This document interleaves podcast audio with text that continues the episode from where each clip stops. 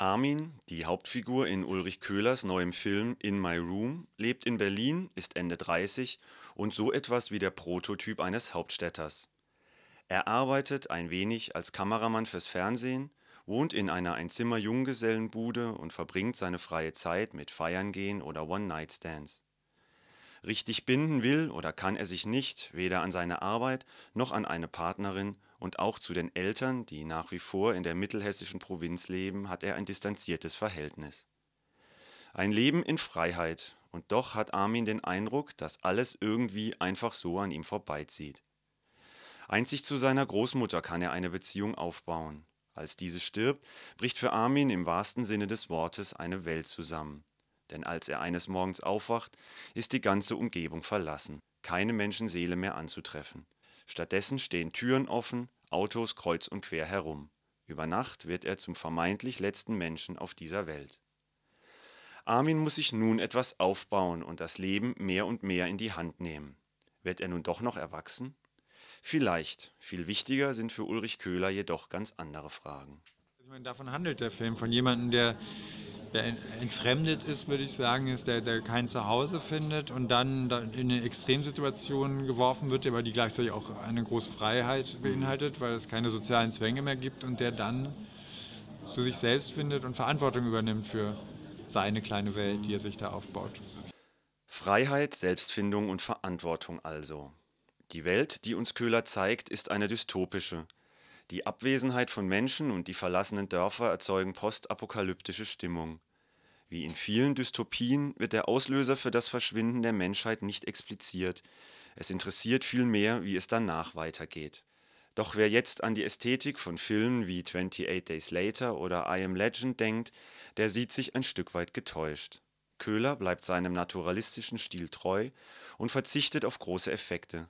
Seine neue Welt baut sich Armin in der Heimat auf dem irgendwie immer verregneten hessischen Hinterland, wo sich die Landstraßen zwischen den Dörfern hindurchschlängeln. Provinz statt Großstadt, verlassene Reihenhäuser statt rauchender Gullideckel. Wir sehen keinen Science-Fiction-Film, sondern eine klare Parabel, das wird nicht zuletzt über die Bildsprache deutlich vermittelt. Das schadet dem Film nicht, im Gegenteil, der Realismus fördert Authentizität.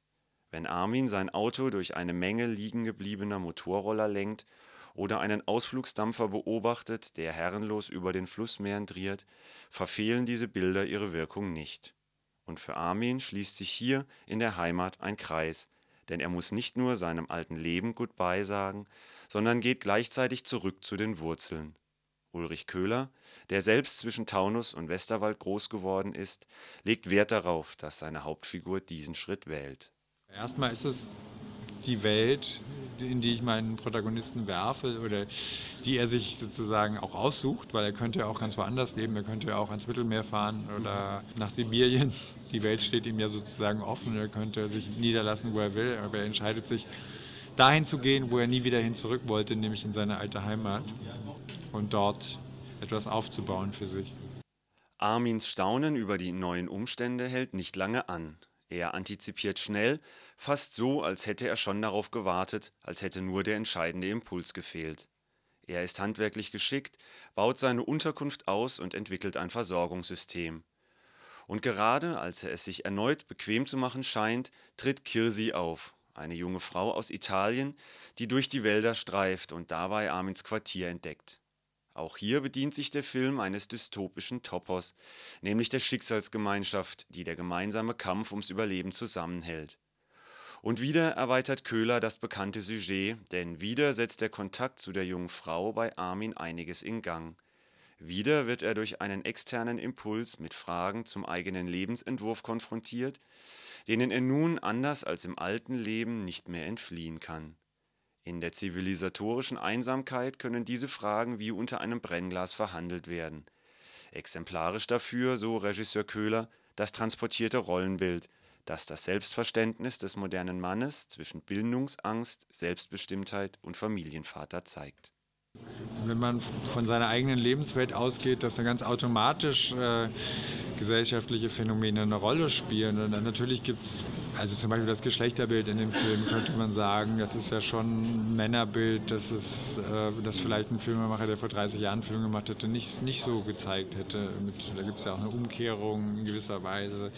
Ein Bild wie Armin an der Nähmaschine hätte man wahrscheinlich in einem Werner Herzog-Film aus den 70er Jahren nicht gesehen. In My Room wird mit der Geschichte eines Mannes auf dem Weg zu sich selbst vielleicht zur Studie einer ganzen gesellschaftlichen Gruppe. Junge und nicht mehr ganz so junge Menschen der sogenannten Generation Y, die sich im Zweifel lieber alle Optionen offen halten und dabei neben den damit verbundenen Vorteilen so manchen Nachteil übersehen mögen. Ulrich Köhler stellt Armin einige unbequeme Fragen zu Freiheit und Verantwortung und entlässt seine Hauptfigur dann in ihre ganz persönliche Evolution. Uns Zuschauern bleibt es überlassen, welche Lehren wir daraus ziehen wollen. Fündig werden wir allemal.